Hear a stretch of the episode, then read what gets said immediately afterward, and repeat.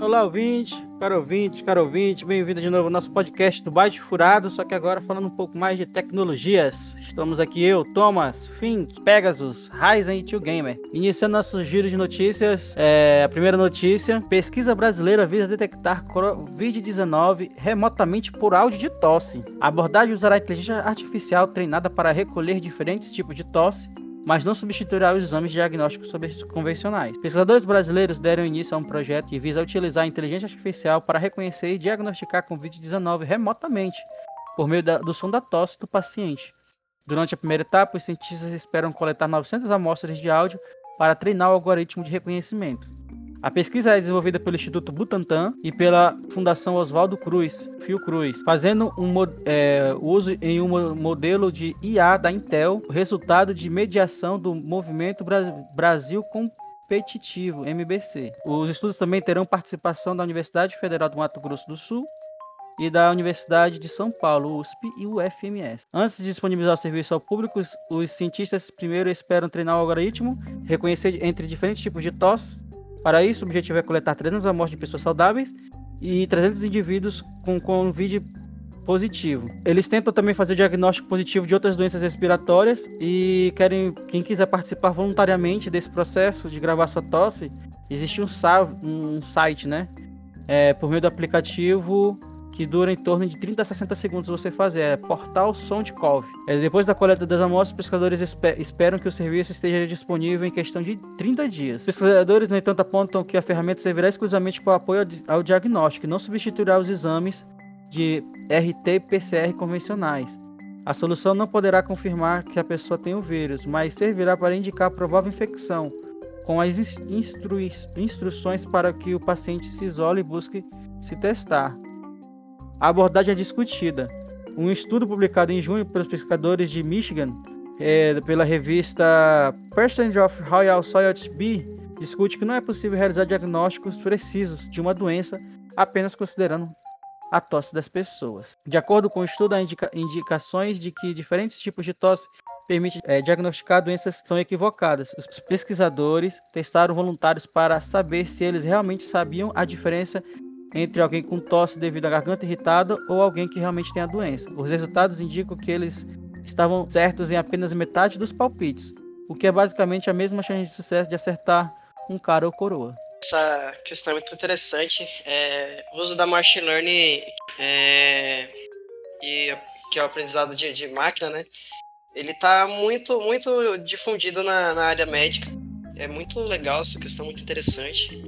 Mas é como a própria notícia traz pra gente, né? Ainda é uma coisa muito, muito. Apenas você gravar a tosse e dizer se a pessoa tem ou não Covid ainda é muito.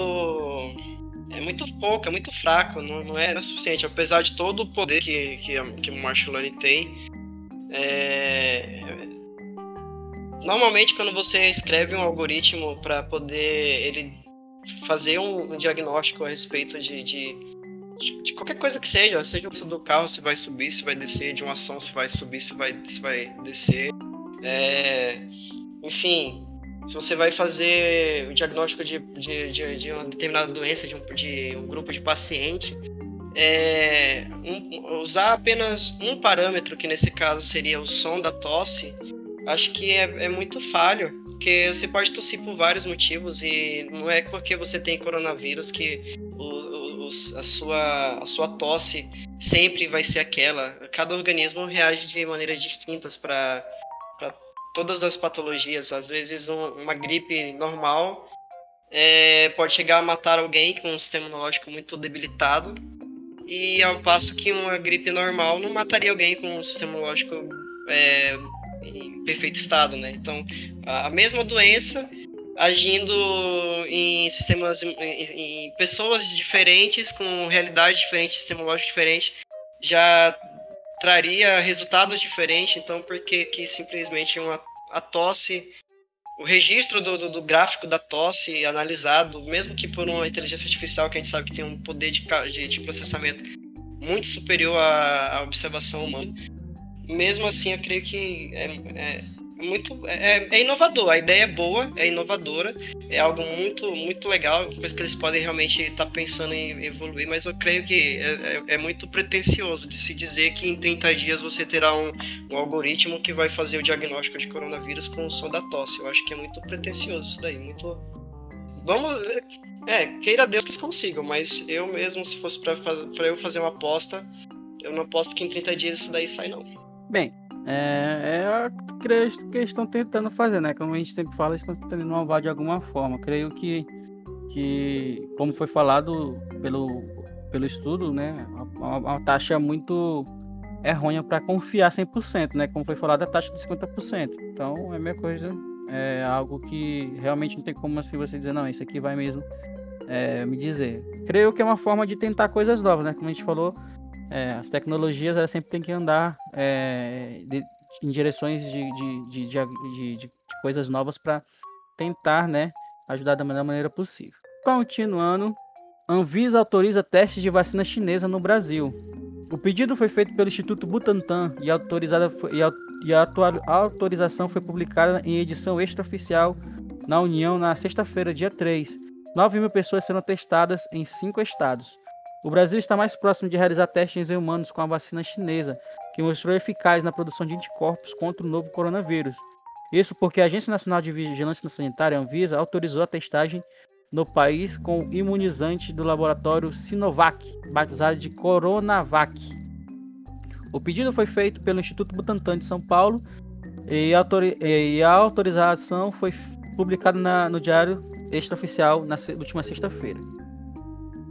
Os testes da empresa chinesa foram aprovados pela Anvisa e constituem é, de cepas, é, de cepas in, inativas do coronavírus, do novo coronavírus. 9 mil pessoas serão testadas em cinco estados: São Paulo, Rio Grande do Sul, Minas Gerais, Paraná e Distrito Federal. Uma nota, né, o órgão informou que desde o, é, o Instituto Butantan colocou assim: Desde o reconhecimento da comunidade pública no Brasil em virtude da pandemia do novo coronavírus, a Anvisa tem adotado estratégias para dar, é, para dar celeridade nas análises e nas decisões sobre qualquer demanda que tenha como objetivo o enfrentamento do Covid-19. Uma das estratégias foi a criação de um comitê de avaliação de estudos clínicos e os e, é, registros e mudanças pós-registros de medicamentos para, preven para prevenção ou tratamento da doença. Então, eles vão começar agora esses testes aí com esse novo, esse novo, essa nova droga aí, para ver se ela realmente vai combater o coronavírus de forma eficiente. O que, que vocês acham aí dessa notícia?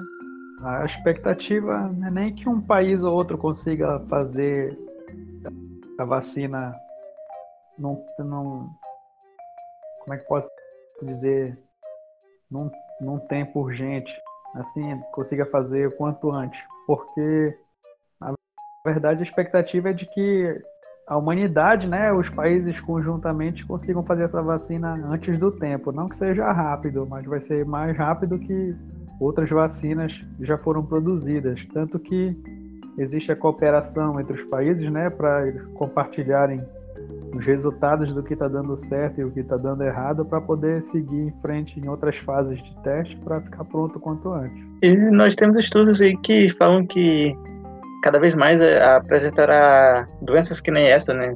Pandemias, assim, que se espalharão muito rápido e causarão muitos estragos. Então, acho que isso é importante, principalmente essa aceleração.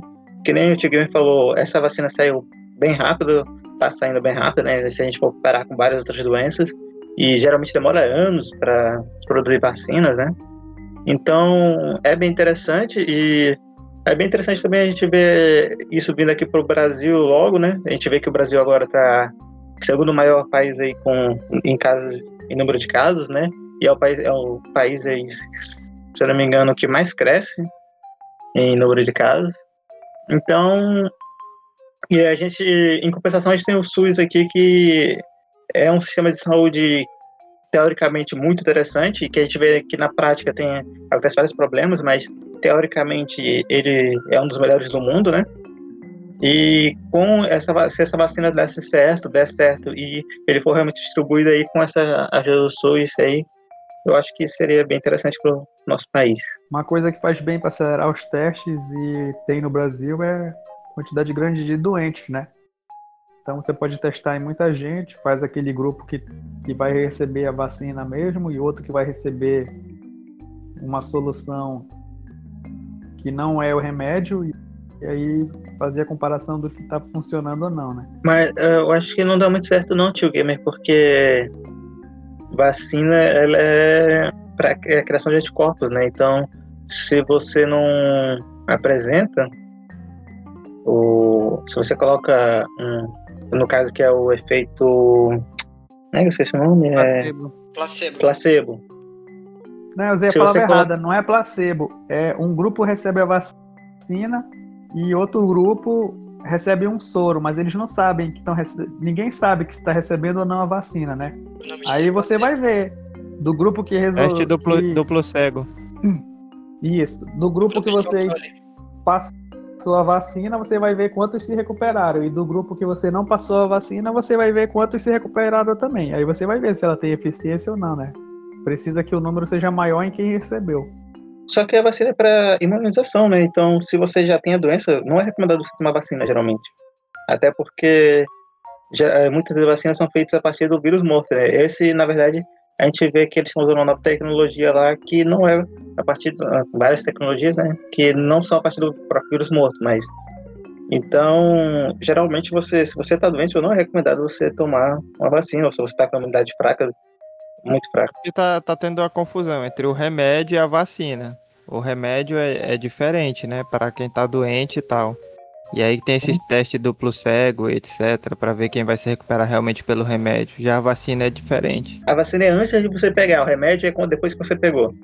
Então de- deveria ter falado remédio quando eu falei vacina. E aí, a gente tá, e no só que no caso a gente tá falando vacina aqui, né?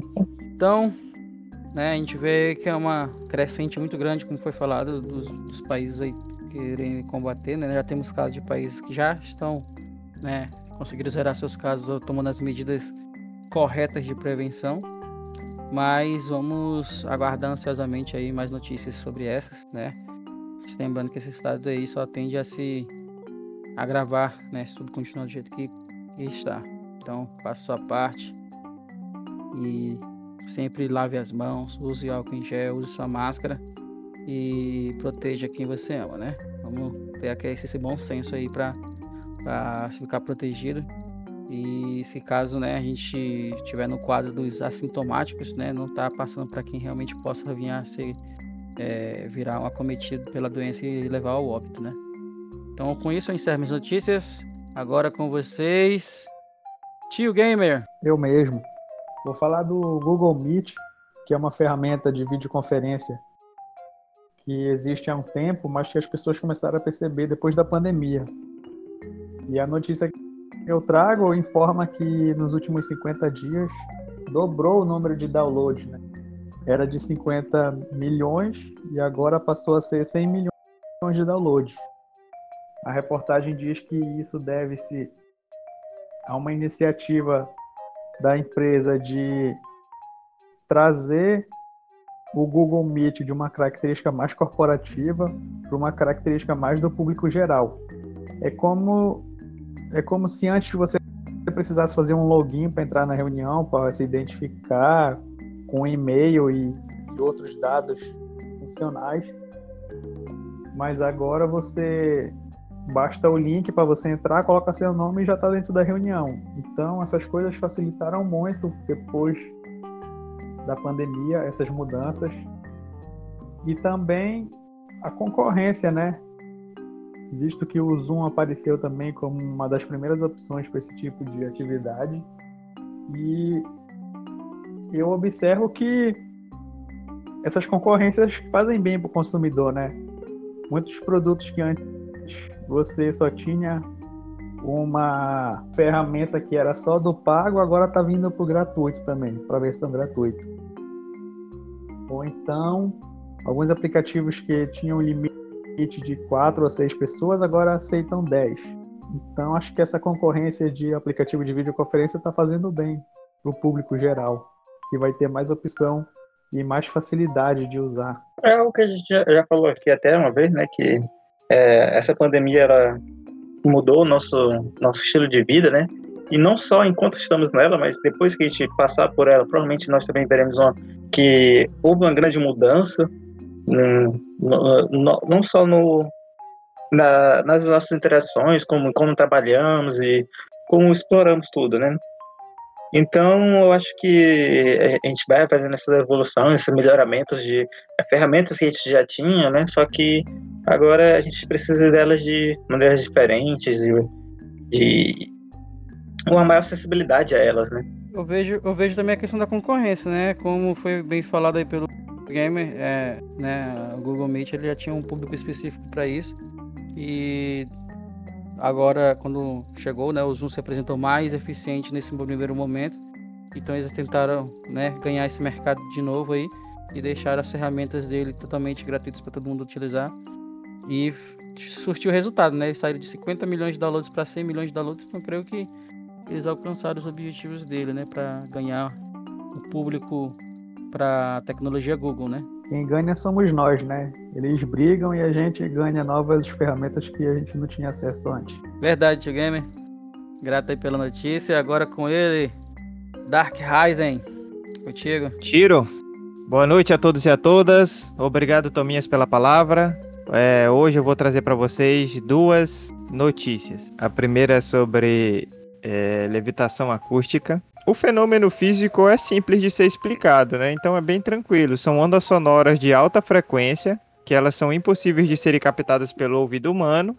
Elas exercem uma força capaz de compensar a ação da gravidade, né? Então, através dessas ondas sonoras de alta frequência, a gente consegue superar a gravidade, né? É, assim, o objeto fica suspenso no ar. Uma nova descoberta sobre levitação acústica indica que a ciência pode estar a caminho de fazer coisas maiores e mais pesadas flutuarem, né? Até o momento a gente só conseguiu, né? A gente, no caso, cientistas, é, flutuar é, gotas d'água ou pequenas esferas de isopor, né? E com esses avanços, a gente já aí já pode ficar imaginando, né? É, quem sabe um dia automóveis ou as pessoas, né? Flutuarem então, essa, essa ideia, é, esse fenômeno, ele não é novo, né? Principalmente para os físicos. Então, é, voltando à notícia, levitar e manipular as coisas poderiam ser importantes para, por exemplo, manipular pedras no rim sem a necessidade de qualquer intervenção cirúrgica, né? Ou para o desenvolvimento de medicamentos mais eficazes. Pesquisadores de Bristol dizem que tudo que é necessário agora para levitar grandes massas é mais poder acústico o que envolve mais tecnologia, já que eles conseguiram, é, através de um experimento, levitar é, uma bola de plástico 3,6 vezes maior do que as ondas sonoras. O problema maior da levitação é que não se conseguiu levitar coisas maiores do que do que o comprimento de onda. É isso mesmo.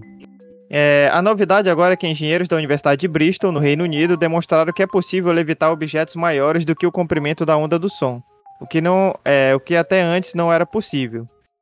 É, nesse sentido, o que vai faltar para a gente é melhorar as tecnologias para que a gente consiga cada vez mais levitar coisas muito maiores do que o comprimento das ondas. O que eu achei legal aí dessa notícia é a questão de, de, de, de usabilidade, né?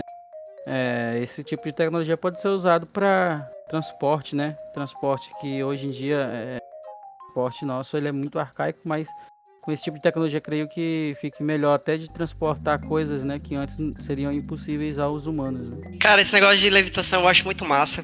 Em 2012 eu fiz um trabalho é, para Física 3, é, onde a gente estava aplicando conceitos de, de física é, de eletromagnetismo e a gente estava estudando supercondutores, onde a gente estava fazendo um, um, um, experimento usando hidrogênio líquido para fazer para fazer levitação também usando é, supercondutores e usando campo magnético. E quando eu vi essa notícia de fazer levitação com ondas sonoras, eu achei muito massa, cara, porque é muito mais simples provavelmente vai ser muito mais barato, porque a, a, o problema principal de você fazer levitação usando supercondutores é que eles têm que estar resfriados a temperaturas é, próximas de menos 270 graus Celsius, é quase zero absoluto. Então, pra, e para você conseguir esse, esse, tipo de resfriamento, era necessário usar hidrogênio líquido. Então, você, pensava, você basicamente iria substituir o combustível fóssil por, o, pelo uso de hidrogênio líquido para poder você gerar, por exemplo, o trem de Cooper, que tem um modelo funcional na China, que é um trem que usa levitação quântica. É, quer dizer, levitação magnética. É um trem que usa levitação magnética. E, e que já funciona, inclusive. Ele vai a velocidade de 600 km por hora. É, só que para você fazer esse trem levitar usando essa levitação quântica, você tem essa, essa questão de você necessitar obrigatoriamente do hidrogênio líquido para poder manter o supercondutor resfriado a, a temperatura muito baixa, né? E já no caso você usando a tecnologia do som, você conseguiria tirar essa necessidade. Você só iria é, necessitar de, de, energia elétrica, né? Que no caso a gente já, já tem. É, e, e é uma coisa mais fácil de se obter, né? Do que hidrogênio líquido. Fora que também é, eu, eu, quando eu vi essa, essa, essa notícia, me lembrou de duas coisas. O aquela cena do, do, do, Pantera Negra, onde eles têm aquele trem que passa no vibrânio, que quando ativa, a, quando a, a, a Shuri ativava, a, a, onda sonora, a frequência sonora lá desativava a armadura do Pantera Negra e tal, que eu achei muito da hora aquela, aquela cena. Me lembrou muito dessa cena do filme. E me lembrou também da, de outro filme da Marvel, que é quando, quando eles colocam. É, um mutante que eu esqueci o nome, que ele solta aquele raio supersônico do peito e ele fica flutuando na, na, na dentro de uma antena parabólica, né?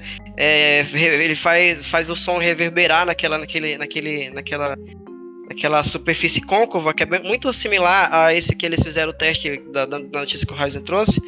E, e aí, na hora que eu vi aquela coisa, eu já lembrei daquela cena do, do mutante voando, usando a onda sonora, e já me fez ficar viajando na maionese, pensando, nossa, será que um dia a gente vai poder ter um dispositivo, sei lá, um cinto de utilidade do Batman, né, onde você vai poder ativar aquela onda sonora e vai poder flutuar, vai poder levitar, eu acho muito legal, eu sou muito entusiasta, entusiasta nessa área de, de levitação, acho isso muito legal, muito bacana. Bem, tu falou dessa questão, mas é, eu, eu não sei se tu calculou que ele precisa de uma nova tecnologia para fazer uma levitação de cargas de maiores, né? Ou, seja, de coisas mais pesadas. É, inclusive, essa tecnologia não existe, então a gente tem que descobrir alguma forma para essa, essa tecnologia. E talvez a gente precise, para alcançar essa tecnologia, a gente precise de algo que seja muito difícil de conseguir também. Ou talvez a gente consiga uma evolução na questão do eletromagnetismo. Mas também nós podemos ver que o eletromagnetismo é uma onda trem, só que ela não é, passa por mais físicos, né? Ela consegue, ela, ela consegue passar pelo vácuo e tudo mais. E então, já a onda sonora, ela é uma onda mecânica e ela tem um contato bem maior com, com os meios físicos, uma interação maior, né? Então. É uma limitação, né? Você não poderia aplicar no espaço, né? É. E, mas não só é uma limitação, mas também podemos ver com alguns meios de vantagem em alguns lugares. Por exemplo, é, provavelmente seria necessário uma onda bem menor do que é, para mover um objeto no, pela, pelo meio físico com a onda sonora, que é uma onda que se propaga só pelo meio físico, já, do que pela onda eletromagnética. E aí, no caso, por, por ser uma onda mecânica, ela se propaga só pelo meio físico. Ela já está ali diretamente. E, inclusive, a onda eletromagnética ela se propaga no, no vácuo pela interação dela entre é, é, é, elétrica e o magnetismo, né? A segunda notícia é sobre os médicos brasileiros que anunciaram paciente que está há 17 meses sem vírus do HIV. Então, pesquisadores da Universidade Federal de São Paulo apontam um caminho promissor para a eliminação do vírus causador da síndrome da imunodeficiência adquirida, né? O HIV. A Universidade de São, é, Federal de São Paulo, Unifesp, né? Só para deixar mais claro, aí dá valor nas suas universidades federais. É, então, esse paciente, é, ele tinha o vírus da HIV há 7 anos e ele já está aí há 17 meses sem sinais do vírus causador do, da AIDS. Há um ano e meio ele parou de tomar os medicamentos contra a doença e desde então ele segue sem o microorganismo no corpo.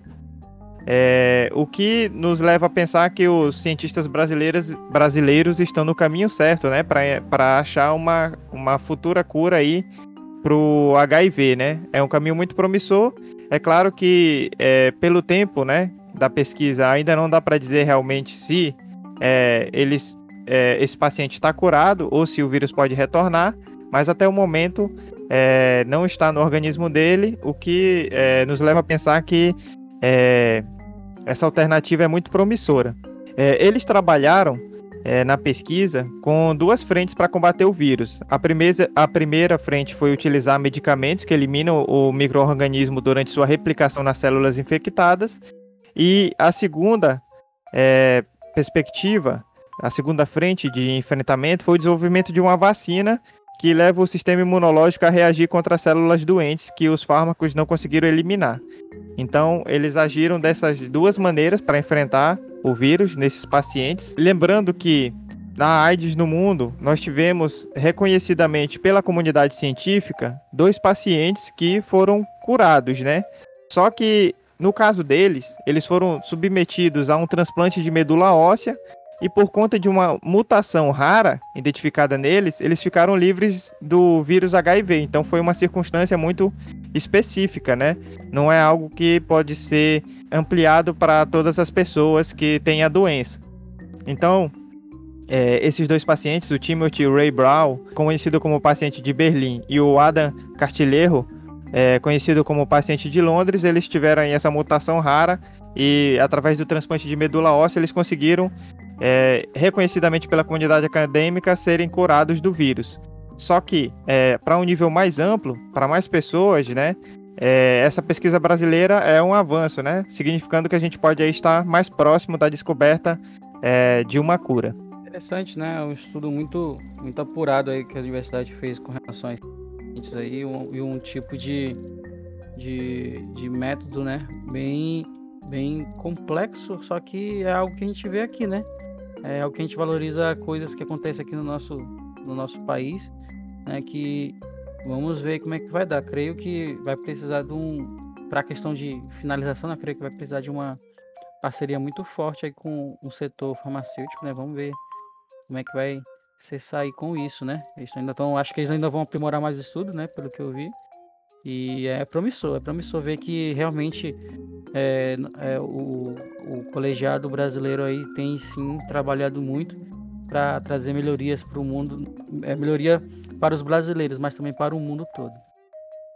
É, é interessante porque eles ainda vão avançar, né? Estão na fase de estudo e eles esperam a liberação da Anvisa para fazer testes com mais pessoas, cerca de 50 a 60 pessoas para a próxima fase de testes, né? Incluindo mulheres, porque nessa primeira fase eles contaram apenas com homens. E é importante resgatar, né, que é, segundo a UNAIDS, é, 32 milhões de pessoas morreram de doenças relacionadas à AIDS, né? é, que desde 2010 a mortalidade relacionada à AIDS tem caído 33%, em, em grande parte graças à evolução do tratamento antirretroviral e ao maior acesso dessas pessoas ao tratamento. Só que, é, segundo ainda a UNAIDS, até dezembro de 2018, haviam no mundo, né, isso já deve ter aumentado, 37,9 milhões de pessoas infectadas, né, com, convivendo com o vírus da HIV. E mais impressionante é que é, desses 37,9 milhões, apenas 79, apenas não, né, um número de 79% conhecia seu estado sorológico positivo para HIV. Ou seja, foram diagnosticadas, né? Isso significa que 8,1 milhões de pessoas, olha o tanto de pessoas, 8,1 milhões de pessoas é, podem estar, estão com é, HIV, mas não têm o conhecimento, não têm o diagnóstico, não fizeram o teste. Então, a gente vê a importância, né, de se diagnosticar com relação a essas doenças. Além de prevenir você, prevenir outras pessoas, né? Importante. Muito bom esses números é Dark Rising. Muito bom mesmo. Uma coisa que preocupa a gente, né, que às vezes a pessoa até sabe que tem alguma minoria em alguns casos, né? Mas fica com medo, fica com vergonha, fica com receio de ir lá e, e notificar, né, para que esses dados entrem na estatística e que você tenha um, uma relação mais precisa da, do, dos números reais né, das pessoas infectadas com essa doença no nosso país. Então fica aí um alerta para você que, que, nos ouve. Se, se, houver suspeita, não, não sinta medo, não sinta vergonha. Faça, faça o teste, faça o exame. Como o Heisen nos trouxe essa notícia aí, há a esperança de possivelmente uma cura, né? A gente sabe que atualmente é, a cura ainda não, não, não tá sendo assim tão como é que eu posso dizer? Né?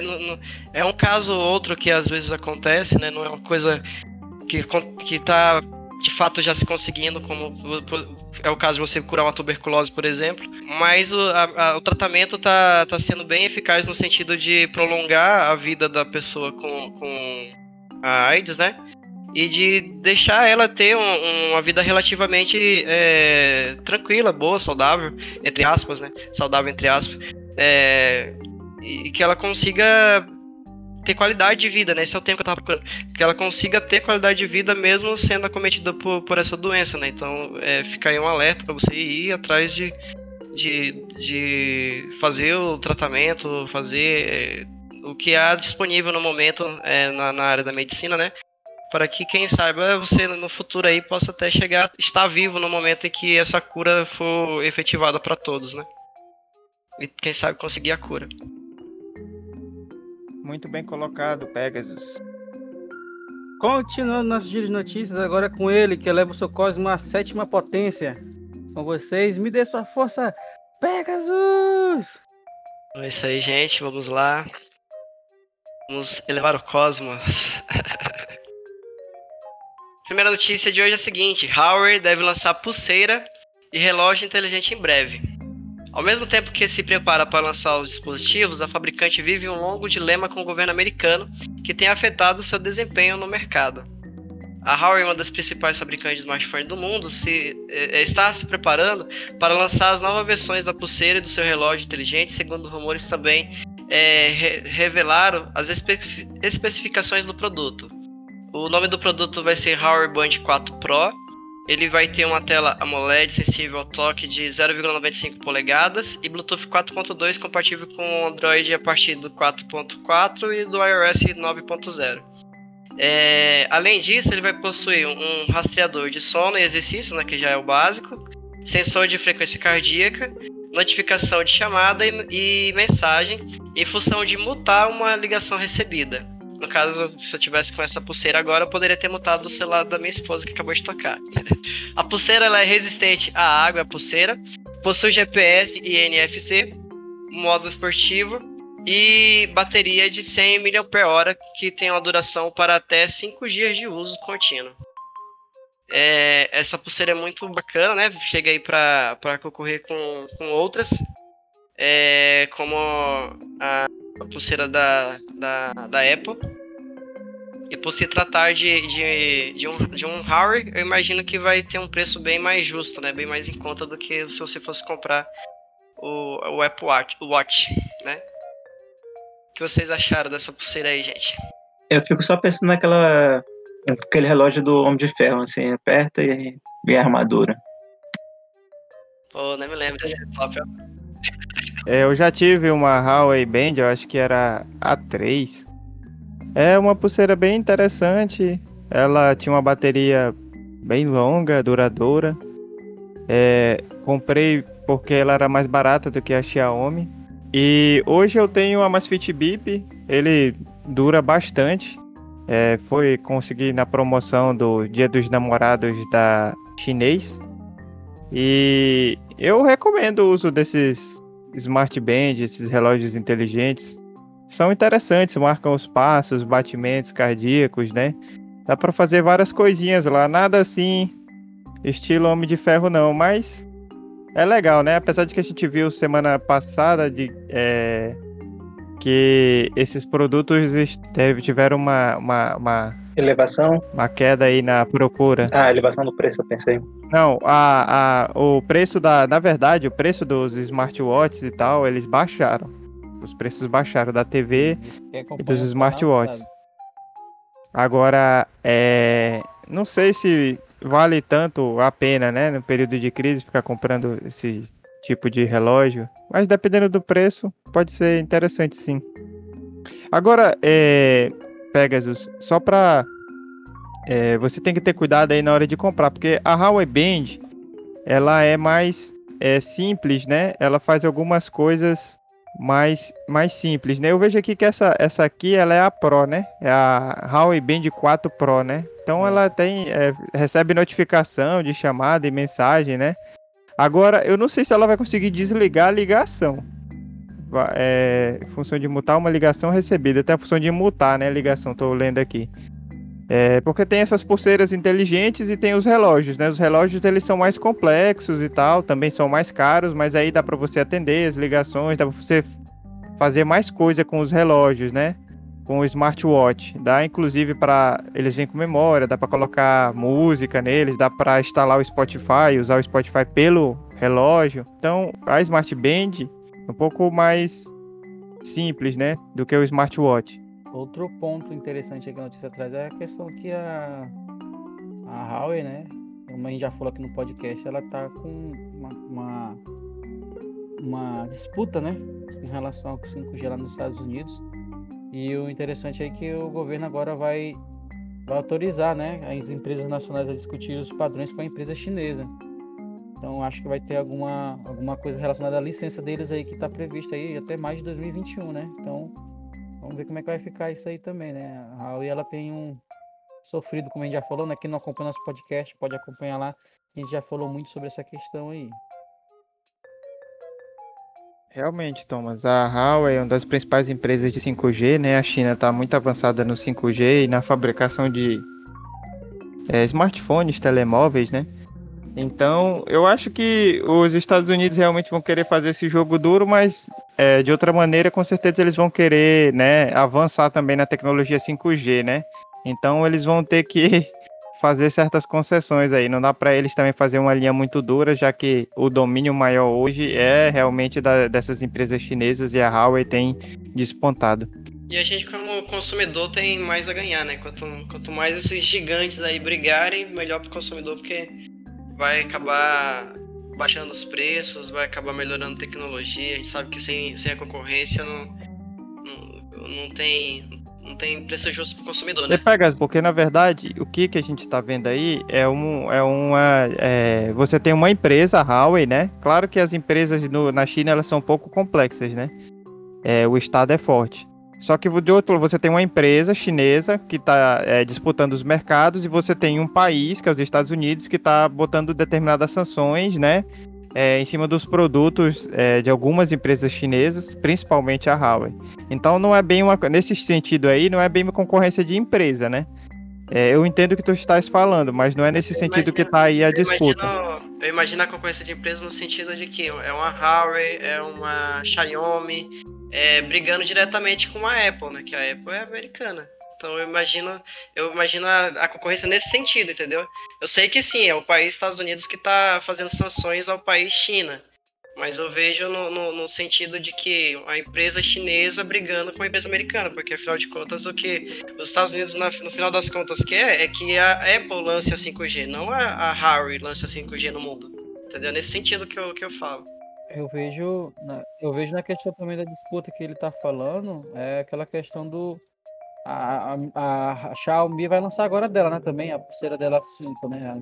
A, a, Mi Band 5, né? Assim, não, a disputa é, dentro da ideia do capitalismo de concorrência é, é importante essa concorrência. Agora fica desleal, né? Você, a Apple pode é, passar em determinados pontos, contratar com determinadas pessoas e a Xiaomi não, é, a Huawei não poder porque é, tem uma proibição dos Estados Unidos num sentido muito antiliberal, né? No sentido muito protecionista. É, inclusive, eles falam, é, levantam algumas hipóteses de que a tecnologia da Huawei espionaria ou faria certas coisas e tal, e também há uma- algumas teorias da, conspira- teorias da conspiração, né? No Microsoft. sentido de. É, mas. É, é, espionagem vem de todos os lados hoje em dia, né? A Microsoft ela espiona a gente, pega os nossos dados, né? O Google ele usa nossos dados também. Isso daí é, é realmente é, já é notável. Agora, os Estados Unidos acusam a Huawei de, através da sua tecnologia do- dos hardware, né, fazer essa, essa interceptação dos dados das pessoas, né? Mas são afirmações que muitas vezes vão no sentido mais de é, tentar fazer é, essas proibições Boicote, ou né? esse protecionismo, é, boicote, fazer esse protecionismo do que ser algo real mesmo, que seja provado, né?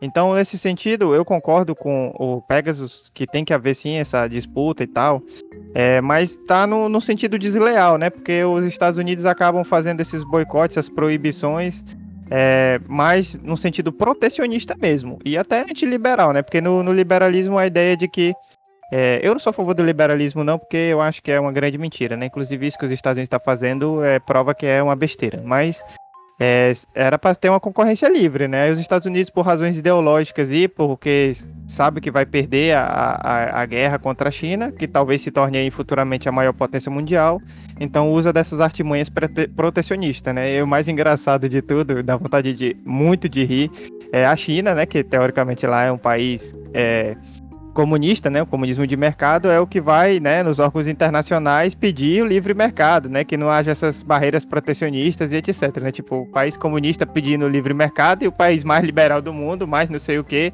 fazendo medidas protecionistas extremas, né, com, com teorias conspiracionistas ou outras teorias infundadas que não têm provas é, reais. É irônico, né? eu, não, eu não, sei se eu deixei claro a minha fala, Raiz, mas eu sou a favor da disputa no caso, eu tô torcendo pela China, tá? Não tô torcendo pelos Estados Unidos, não. Eu quero mais que a China vença mesmo, porque é ela quem me vende aparelho mais barato.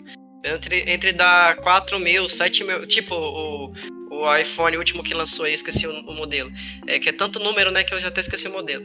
O último iPhone que lançou quando saiu no Brasil tava quase 10 mil reais. Eu vou dar 10 mil reais no iPhone e eu vou comprar um top de linha com, com hardware mil vezes melhor é, da Xiaomi por 2 mil. Eu prefiro dar 2 mil no Xiaomi do que dar 10 mil no, no, no Apple. E as notícias que têm saído na última semana é de que a Apple está tá meio que sondando, mas saiu alguns rumores de que ela, ela traria seus novos smartphones sem é, carregador e sem fone de ouvido para poder baratear o produto, né? Quer dizer, não baratear, mas é, para que não aumente o preço ah, demasiado, porque já pensou, você compra um celular ultra caro e, e o celular vir sem o carregador e sem o fone de ouvido, né? Que hoje tradicionalmente já vem com esses, com esses acessórios. Então eu não sei se realmente eles vão é, fazer isso, né? Mas eles têm sondado. Eu acho que esse pessoal tá vendo muito o jogo, cara. Aí estão querendo fazer o celular como se fosse o jogo principal e o fone de ouvido e o, e o carregador como DLC. Não, tu imagina tu comprar o celular, aí ele vem com um pouco de carga, tu usa duas horas, aí tu não tem dinheiro pra comprar a porra do carregador e nunca mais usa o celular, mano. Eu achei, eu vi essa, essa, esse rumor também, Raiz, eu achei bizarro isso, cara. É, é tipo isso que o Fink falou, cara, é muito estranho, mano. Como você vai pegar um celular caríssimo, que não vem com nada, só o celular, nem fone de ouvido não vem. É muito bizarro, cara. Eu acho que a Apple, tá, se fizer, se for pra esse, pra esse caminho aí, vai pisar muito na bola vai acabar perdendo de vez para Xiaomi e para Huawei, né? Então, já que estamos falando de Xiaomi e Huawei, e Huawei, a próxima notícia é justamente da Xiaomi. A Xiaomi ela, ela tá trabalhando em novos smartphones com câmera de 108 e 64 megapixels. Assim como o Cezanne, descoberto na semana passada, o aparelho tem o nome de um pintor famoso, Guo Alguns dias atrás, uma análise do código do MIUI 12 revelou a existência de um novo smartphone da Xiaomi, com o nome Cezanne, que pode ser o Redmi K30 Pro. Agora, o mesmo código revelou dois outros aparelhos batizados com o nome de um pintor famoso, Gauguin e Gauguin Pro. A descoberta foi feita por dois membros do fórum XDA Developers, chamados Kikas e Deiki. Segundo eles, Galguin terá uma câmera com sensor de 64 megapixels e o Galguin Pro usará um sensor de 108 megapixels. Ambos, ambos usarão processadores Qualcomm. É, é, uma outra notícia que a gente tinha visto é que a Qualcomm ela está dominando esse, esse setor de, de processador para smartphone, né? A Xiaomi é uma das principais parceiras da Qualcomm, mas também usa chip, chips da rival, a, a MediaTek, quando adequado, como em versões de baixo custo de um aparelho. Entretanto, isso pode estar mudando, segundo rumores da Redmi K30 Pro, ele usará o processador topo de linha da MediaTek, o Dimensity 1000, projetado para smartphones gamers. E aí, galera, o que vocês acharam desse, desse novo Xiaomi? Eles estão chovendo no molhado, estão trazendo alguma novidade? O que vocês estão achando? Cara, se a gente for olhar, a Xiaomi ela tem assim um, um público muito, né, diversificado, né, no sentido de, de, de, de consumo. Se você for pegar, por exemplo, os top de linha da, da Xiaomi, ela vai ter um preço competitivo com os top linhas, né? trazendo justamente processamento, nível de processamento e tudo mais, mas ela tem uma linha também para pessoas intermediárias e também para questões mais baratas. É, como foi o caso, por exemplo, do, do Mi 9, né? O Mi 9S saiu várias versões, tanto é que tem uma versão do Mi 9S que ele, ele não vem com o, o processador é, Glaucom, ele vem com exatamente o processador MediaTek. Só que em relação à, à questão da câmera, né, que já, já está nos seus, nas suas casas de 48 megapixels, ele já tem né, essa mesma câmera, só trocaram o processador para questão de custo, né? E a capacidade, em vez de ter 128 GB, ele vem com 104 GB. E o que é mais interessante, ele vem com uma bandeja, né? Onde pode botar dois chips e um cartão, que antigamente, nos celulares mais antigos, você tinha a bandeja, ou você botava dois chips, ou você botava um chip e um cartão. Então eles já colocaram essa bandeja mais estendida justamente para quem quiser depois ganhar essa, essa, essa memória extra aí com os, com os cartões de memória creio que a Xiaomi tá, tá, tá fazendo o papel dela, né?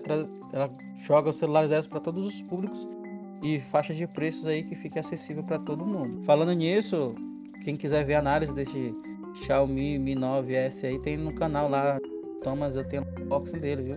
Name of Thomas. Acessem lá, gente. O inbox tá muito legal. É, eu acho que tanto a Huawei quanto a, a Xiaomi elas têm uma qualidade é, grande, né? São grandes empresas. É, não dá para duvidar da qualidade dessas duas. Aí essas revelações dos celulares da, da Xiaomi são interessantes, né? Aí é ficar de olho, né? E ver qual é o melhor celular que se adequa às necessidades da pessoa, ao bolso, né? Eu acho interessante essa disputa aí da Qualcomm com os, Mediatek, os MediaTek, né? É, os MediaTek são mais baratos, né? Eu achei interessante esse nome, Dimensity 1000, né? Parece aqueles negócios que eram lançados no começo do, do século, né? Ah, não sei o que, mil, não sei o que. verdade, os primeiros processadores, verdade. Cacei. Mas assim, é, celulares, né? A gente vê que eles têm são, são muitos, né? Modelos. Então, é, eu realmente pesquiso um pouco, gosto dessa questão de celulares, né? Sei algumas diferenças, mas se a pessoa for mais leiga, dá, é, é possível ficar perdido no tanto de configurações, né? Se você pega, por exemplo, celulares da Samsung, né? É, J3, J5, J7, não sei o que. Então tem um monte de código e um monte de diferenças aí, né? É, eu recomendo sempre buscar sites que é, fazem análise dos celulares, inclusive dá para fazer comparações, né? Existem alguns aí na, na internet para ter uma ideia melhor. Inclusive eles fazem avaliações com uma pontuação, né? E aí você pode escolher o que você quer, né? Alguns celulares têm mais bateria, outros o processamento mais rápido e etc.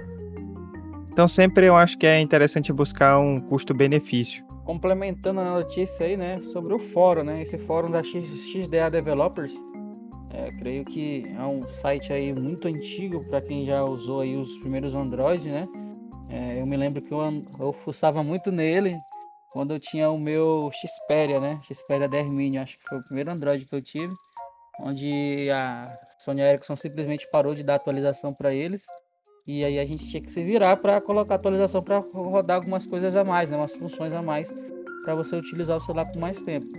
Então foi através desse site aí da XDA Developers que eu achei essas homes personalizadas, né, customizadas. E eles continuaram com esse trabalho, né? Então um site bem bem entrado nessa linha de tecnologia, então creio que esse rumor aí tenha de fato um, um, um embasamento para que eles estarem divulgando isso.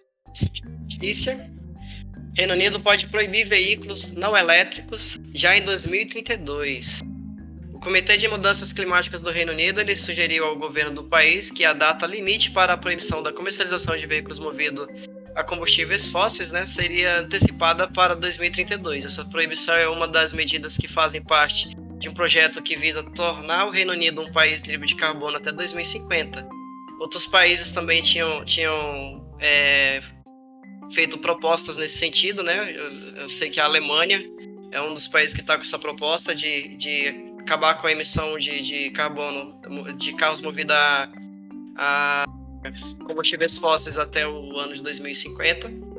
É, seria muito bacana também se de repente o governo brasileiro entrasse nessa, nessa, nessa pegada.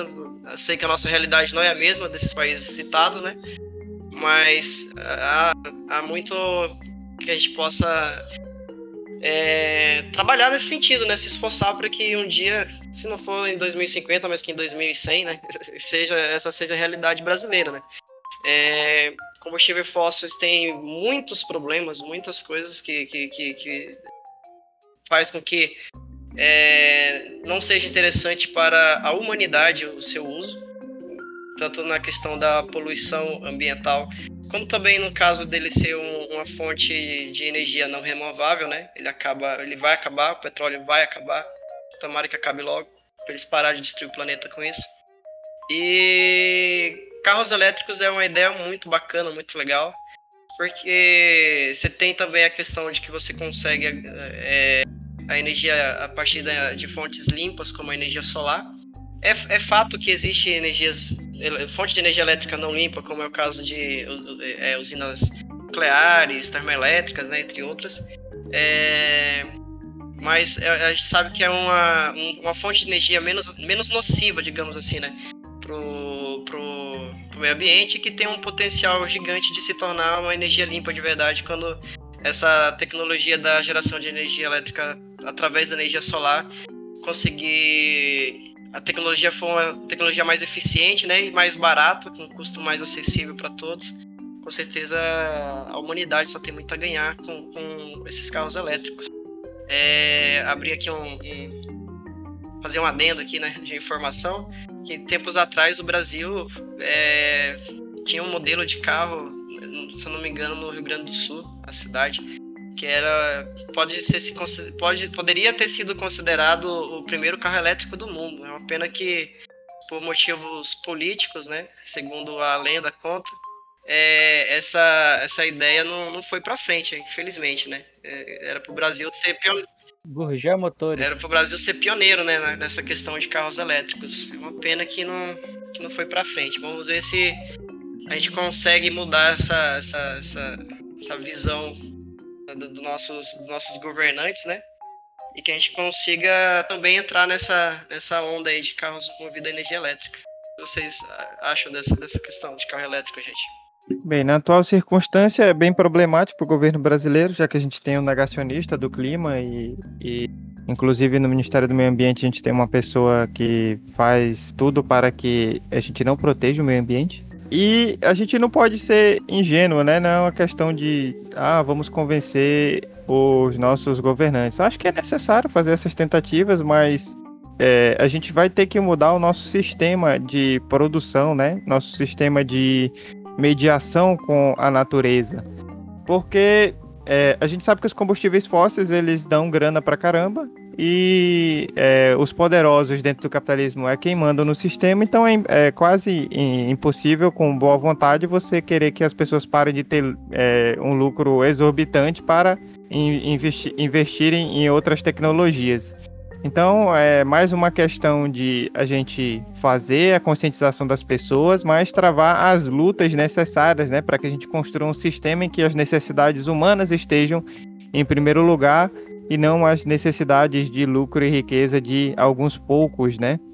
Então, os combustíveis fósseis eles dão um lucro exorbitante, assim como é, a indústria da guerra, dos, das armas. E é por isso que elas continuam. Não é só uma questão de boa, é, de boa fé, de querer mudar, mas é uma questão prática, né? De que são coisas que dão lucro e dentro desse sistema que está dado, o dinheiro ele vem acima das pessoas, né? Então, é, eu, eu concordo aí com a fala do, do Pegasus, ele é, fala muito bem sobre é, a gente necessitar aí para é, um novo modo de é, produzir essas energias, né? É, sair dos combustíveis fósseis.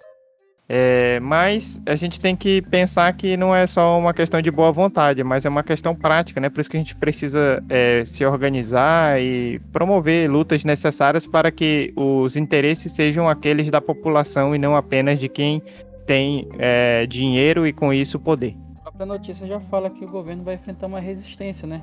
Então, creio que creio que isso, né, é, o Dark Rising, Dark Rising falou aí, é, é travar as lutas corretas para realmente fazer as pessoas entenderem que o mundo ele tem uma limitação, né? E se a gente não cuidar dele, vai chegar uma hora que vai acabar.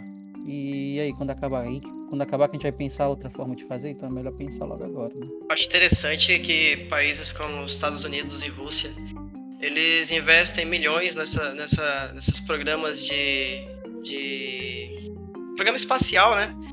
Para procurar planetas habitáveis, é, tentar é, mandar gente para é, povoar é, Marte e outras coisas nesse sentido, procurar água em outros planetas. E eles não, não têm esse mesmo, esse mesmo ímpeto né, na, na procura de água no nosso próprio subsolo. A gente tem verdadeiros oceanos de água doce no subsolo, mas essa, essa, essa informação é simplesmente ignorada, porque, como Ryzen disse, é, isso não vai dar dinheiro para eles, né? Isso não dá dinheiro. É, enfim, é, muito, é uma pena de fato que a nossa consciência humana está sendo deixada para trás. A gente está realmente sendo contaminados pelo monstro do capitalismo e, estamos aos poucos perdendo a nossa humanidade e correndo atrás de dinheiro e em troco de quê, né? É igual o é igual o ditado chinês que fala que o homem passa a vida perde a saúde para conseguir dinheiro e depois perde o dinheiro para tentar recuperar a saúde, né? Não faz, não faz, não tem, não tem lógica, não faz sentido.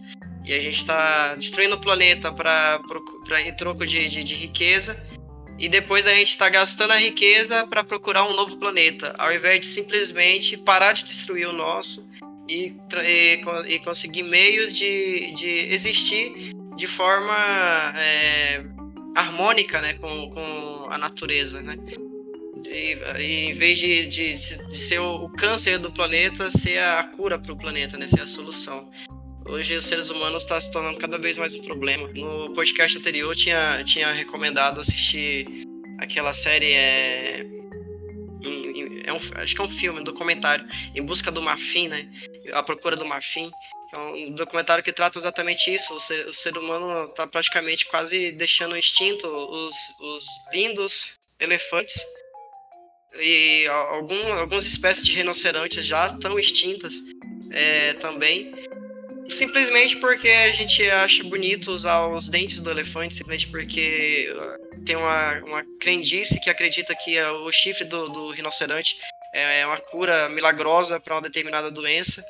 E isso tá deixando ele, eles além muito é, dinheiro, esse, esse, material, o marfim do, do, do, elefante, o chifre do rinoceronte.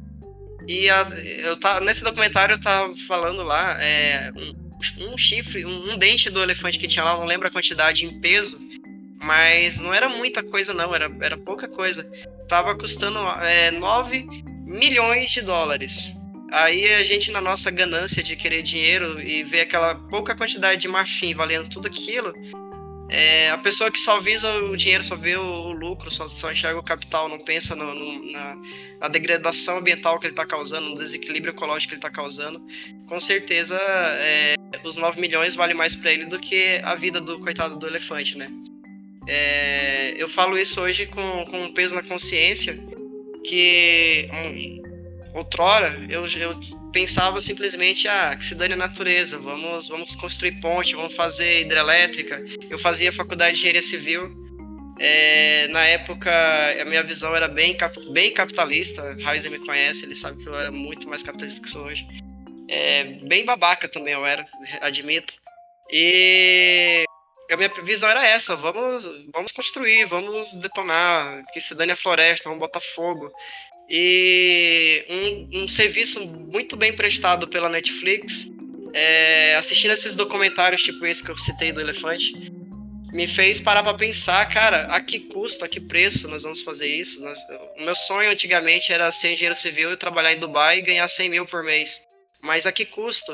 É, a quantidade de, de, de, espécies marinhas que nunca serão conhecidas porque um sheik bilionário resolveu criar uma ilha no meio do, do, do oceano. Ah, então, a que, a que custo esses, esses sonhos é, frívolos humanos é, vão ser colocados em prática, né?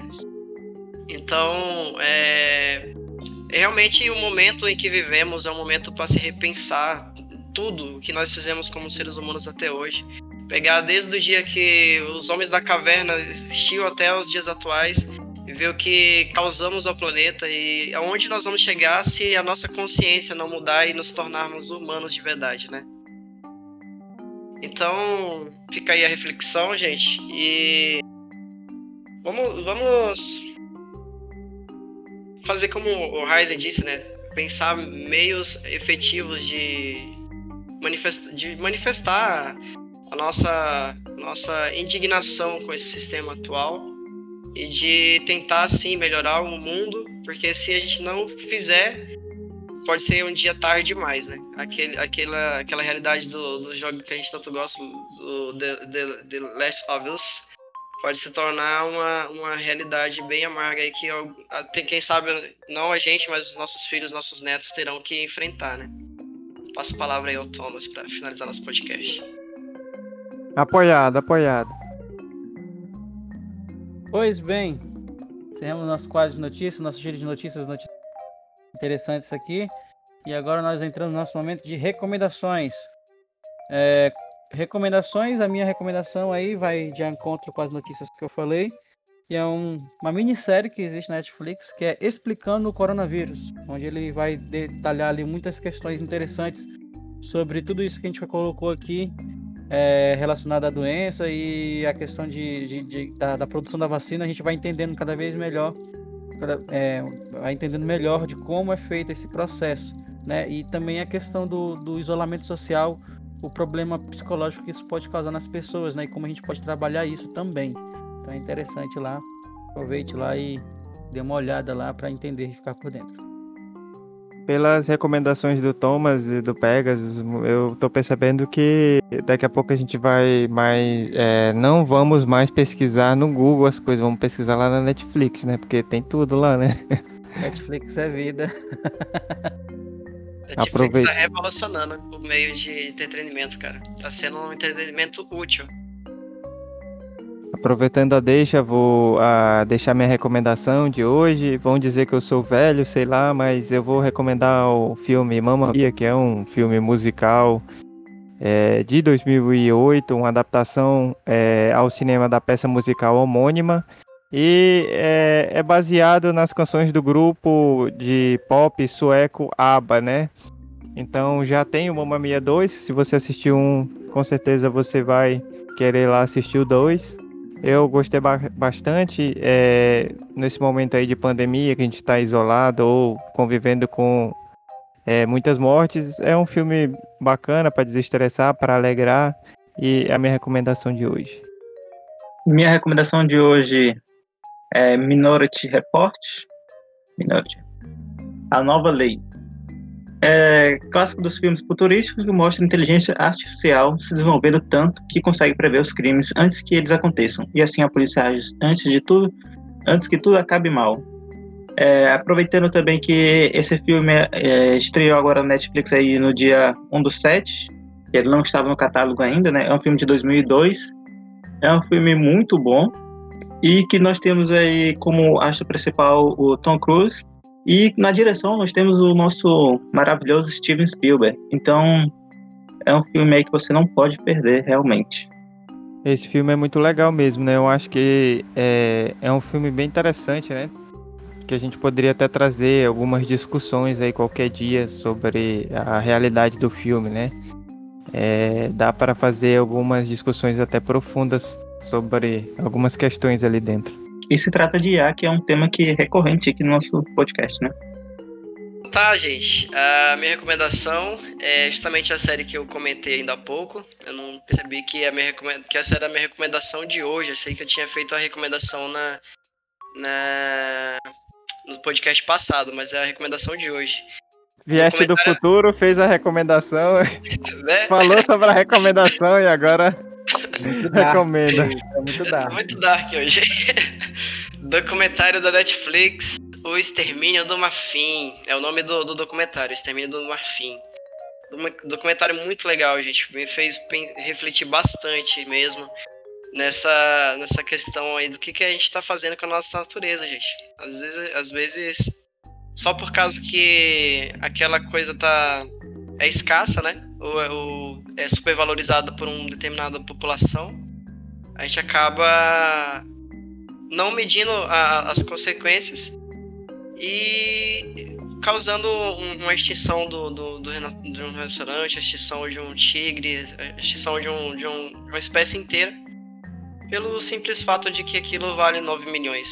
Então vamos vamos é, refletir aí, pensar.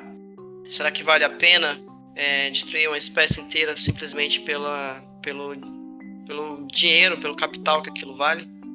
E é triste, né? A, a matança desses animais. Eu também sou contra, assim, essa, essa questão da caça esportiva, né? Mesmo que não seja uma caça para arrancar o, chi- o marfim, mas é, conta com o sofrimento dos animais, né? Para um certo prazer humano ali na morte daqueles animais, e nesse caso aí do lucro, né? Então tem algumas coisas realmente que são, que são tristes, né? Eu acho essa questão aí do, do, do marfim, dos, dos chifres, a, a questão do, é, da indústria bélica, né? Que é uma indústria da morte, que é porque movimenta dinheiro mesmo, por isso que ela resiste. É, e tem outras situações, né? Que a gente vê assim, muita gente no mundo passando fome, tendo necessidade. Agora a gente vê um Brasil é, em extrema necessidade com é, uma pandemia, muita gente desempregada, economia em frangalhos. E de outro modo você vê notícias cotidianas, né? De coisas no mundo como é, é, vendas de quadros, né? Você pega um quadro lá que vale, que a pessoa arremata por 7 milhões, ou, ou outras coisas até mais, é, é, digamos assim, que não, que, que são, é, que não são tão úteis, né? É, você vê leilões de, de, de, sei lá, ah, um lenço que tal pessoa usou num show tal. E aí você vai fazer uma venda disso por milhões, né? Quer dizer, você tem pessoas com poder econômico, um dinheiro tão grande que pode dar 7 milhões num lenço suado, né? E de outra, de outra parte você tem pessoas famélicas, né? Pessoas sem emprego, pessoas que é, muitos trabalhadores e trabalhadoras que têm que trabalhar todo dia para poder colocar o alimento na sua mesa. Então tem determinadas coisas que, se a gente pensa muito, a gente fica triste. Essa questão do- dos animais é uma para mim, na minha, na minha percepção. É, mas a gente também tem que tentar ser feliz um pouco, né? Então, por isso foi minha recomendação do Mamma Mia. E eu agradeço aí, Pegas, por a sua recomendação. Acho que é, é uma boa colocação. É um prazer mórbido muito esdrúxulo, né, cara? Você tem prazer em matar um animal, cara. É, eu também fico pensando assim, mano, é muito. Nem pela questão do dinheiro. É, é- a caça esportiva, por exemplo. Cara, é, você ir lá e dar um tiro num leão, mano. Eu acho isso. Isso deveria ser um crime dos, dos piores. E tem país que é legalizado, a gente sabe que tem lugar na, na, na África não sei qual dos países da África, mas que, que o pessoal lá, o- as pessoas que moram lá, os, os, os africanos, né, chama- vamos chamar assim, eles estão ali para ser o, o- o guia turístico e eles ganham dinheiro com isso, levando americanos imbecis, a maioria, né, para ir lá atirar no leão, cara. Isso deveria ser um crime, mas é legalizado, é uma coisa que o governo local lá permite. É um absurdo, cara. É, tio Gamer, sua recomendação, tio Gamer. Faltou só o senhor.